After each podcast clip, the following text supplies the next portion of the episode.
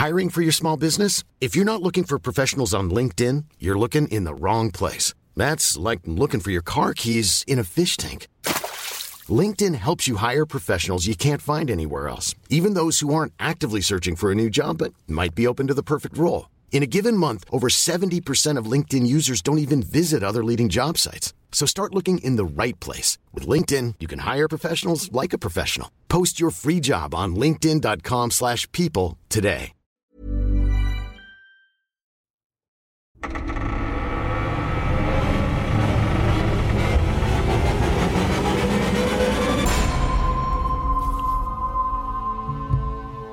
Hallo Patrick.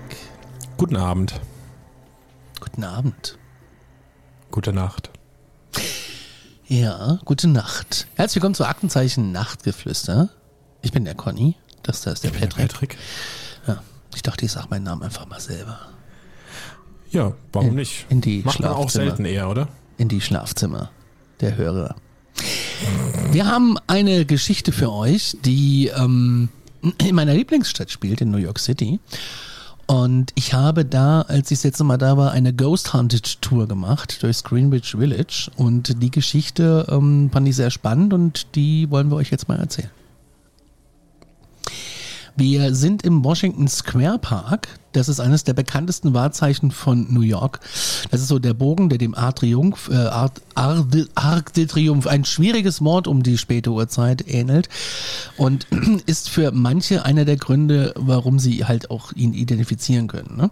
Der Park ist einer der beliebtesten Treffpunkte vieler Studenten, da die nahegelegene New York University äh, direkt um die Ecke ist und die Leute halt dann da im Park nachmittags und abends chillen. Und es ist auch ein Ort, an dem sich viele Entertainer niederlassen, um für Durchreisende so aufzutreten. Also so Straßenmusiker. Ich und wollte gerade sagen, ja. Cool. Muss mal hin. ist ein ganz toller Ort. Hat einen großen Brunnen in der Mitte und so. Und das ist wirklich super schön da. Aber es könnte auch ein Ort sein, an dem sich andere Besucher aufhalten, die in der einen Sekunde zu sehen sind und in der nächsten wieder verschwunden sind. Es könnte sein, dass es ein Ort ist, an dem so viele, dem so viele Sterbliche besuchen, ein Tummelplatz für Geister der Toten ist. Kann das sein? Wir finden es raus. Wir sprechen hier jetzt über den Spuk im Washington Square Park, seine Geschichte und darüber, wie es dort spuken könnte. Die Geschichte war oder ist, was es war, bevor es zu einem der berühmten Parks von New York wurde. Und die kann dich schon ein bisschen schockieren, wenn du überlegst, wenn du da jetzt äh, heute sitzt auf so einer schönen Parkbank und um dich rum sind ähm, Skateboarder und äh, Musiker und Leute, die im Gras liegen und chillen. Und wenn du jetzt hörst, was da eigentlich mal war, wird es dir schon ein bisschen anders. Richtig, denn das Land, auf dem sich dieser Park heute befindet, lag im 17. Jahrhundert in der Nähe einer Ureinwohnersiedlung.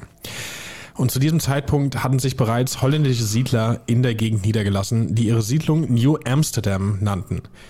Das meiste Ackerland in der Umgebung befand sich in niederländischem Besitz.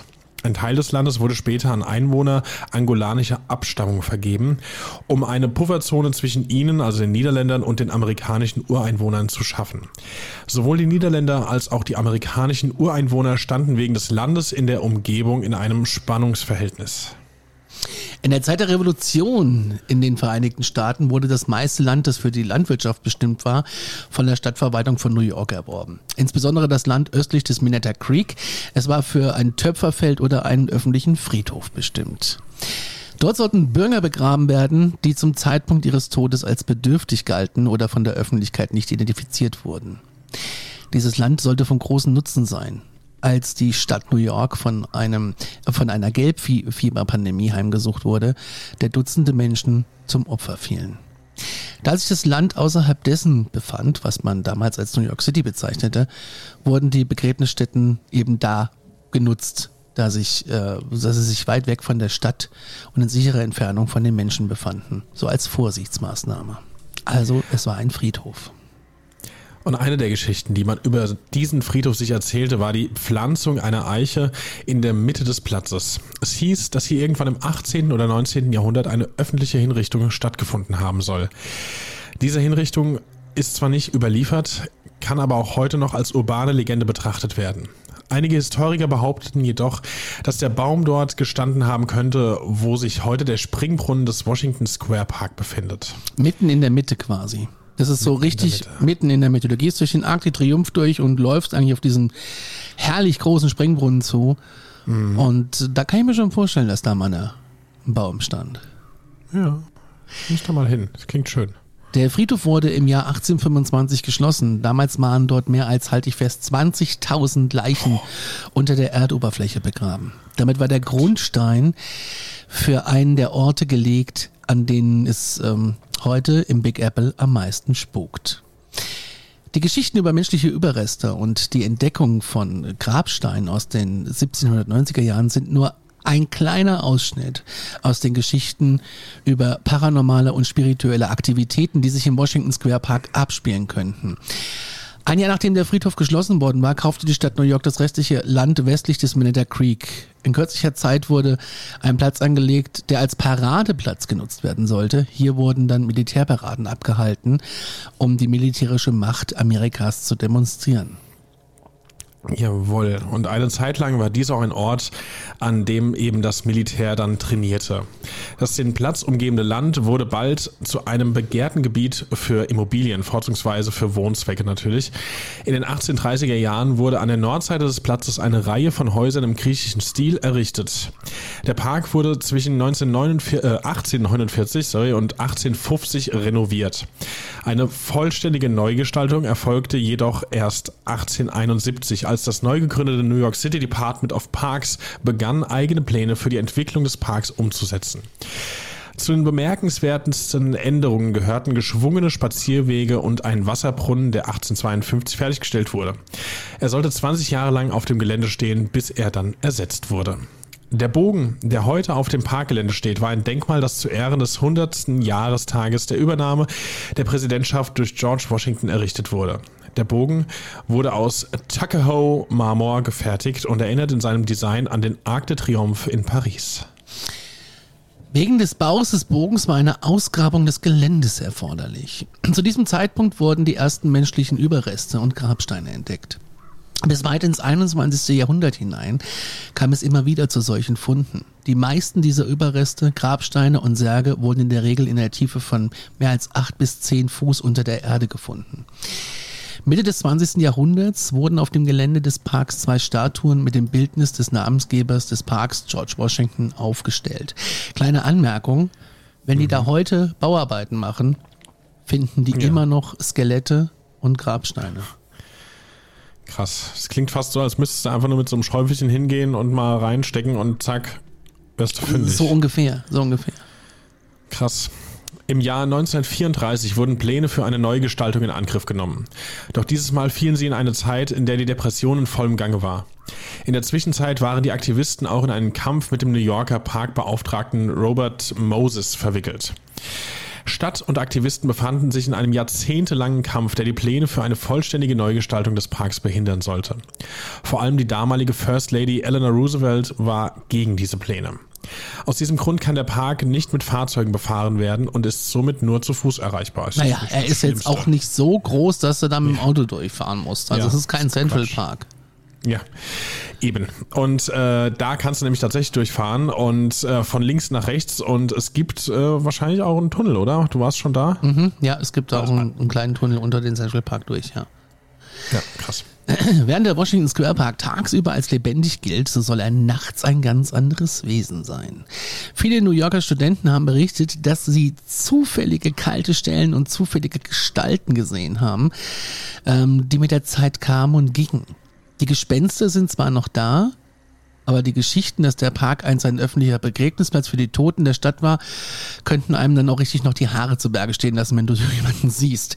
Also wenn du jemals nach New York fährst und dich für das Übersinnliche interessierst, dann ist es vielleicht die beste Zeit abends ähm, für einen Besuch im Washington Square Park. Auf diese Weise äh, kannst du nämlich tatsächlich so einiges Komisches sehen und entdecken. Und wir reden jetzt nicht von abends 21 Uhr, du musst da schon mal nachts hingehen.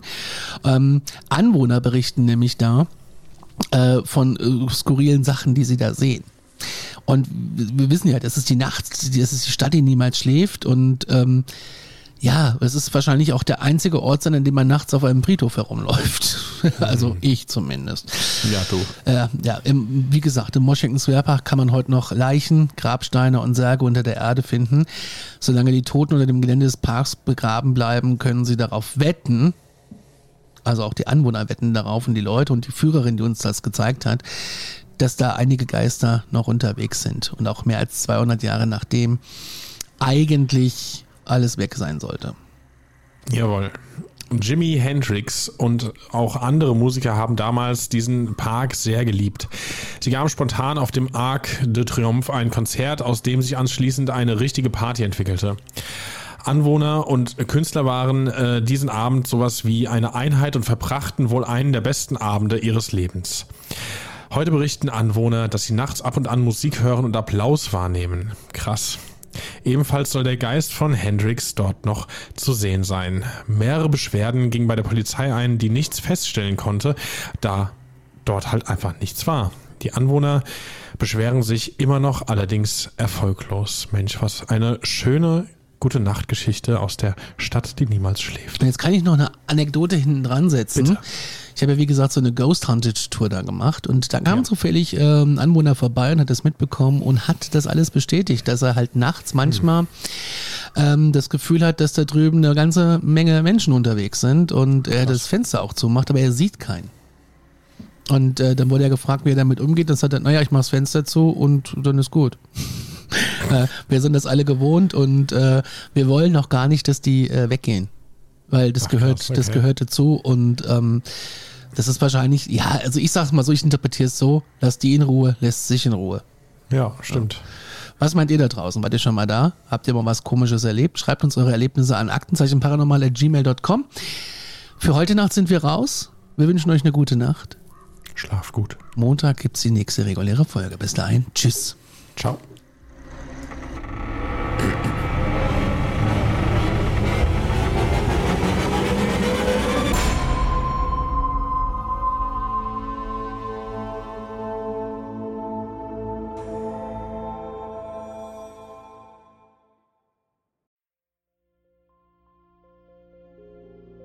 Mein letzter Fall hat mich auf einen Berg geführt, wo man den Schädel einer jungen Frau gefunden hat.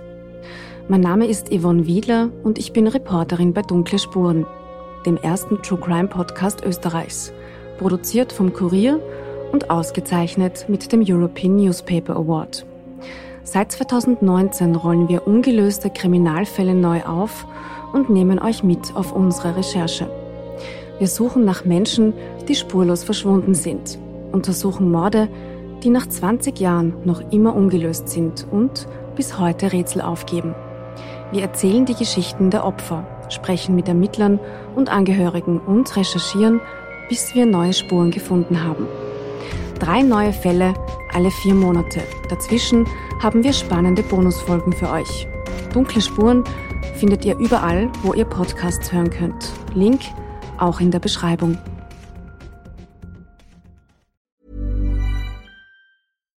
When you make decisions for your company, you look for the no-brainers. And if you have a lot of mailing to do, stamps.com is the ultimate no-brainer. It streamlines your processes to make your business more efficient, which makes you less busy. Mail checks, invoices, legal documents, and everything you need to keep your business running with stamps.com. Seamlessly connect with every major marketplace and shopping cart Schedule package pickups and see your cheapest and fastest shipping options from different carriers with rates up to 89% off USPS and UPS rates. And with the Stamps.com mobile app, you can take care of mailing and shipping wherever you are. Make the same no-brainer decision as over 1 million other businesses with Stamps.com. Sign up with Code PROGRAM for a four-week trial, plus free postage and a free digital scale. No long-term commitments or contracts. That's stamps.com. Code program.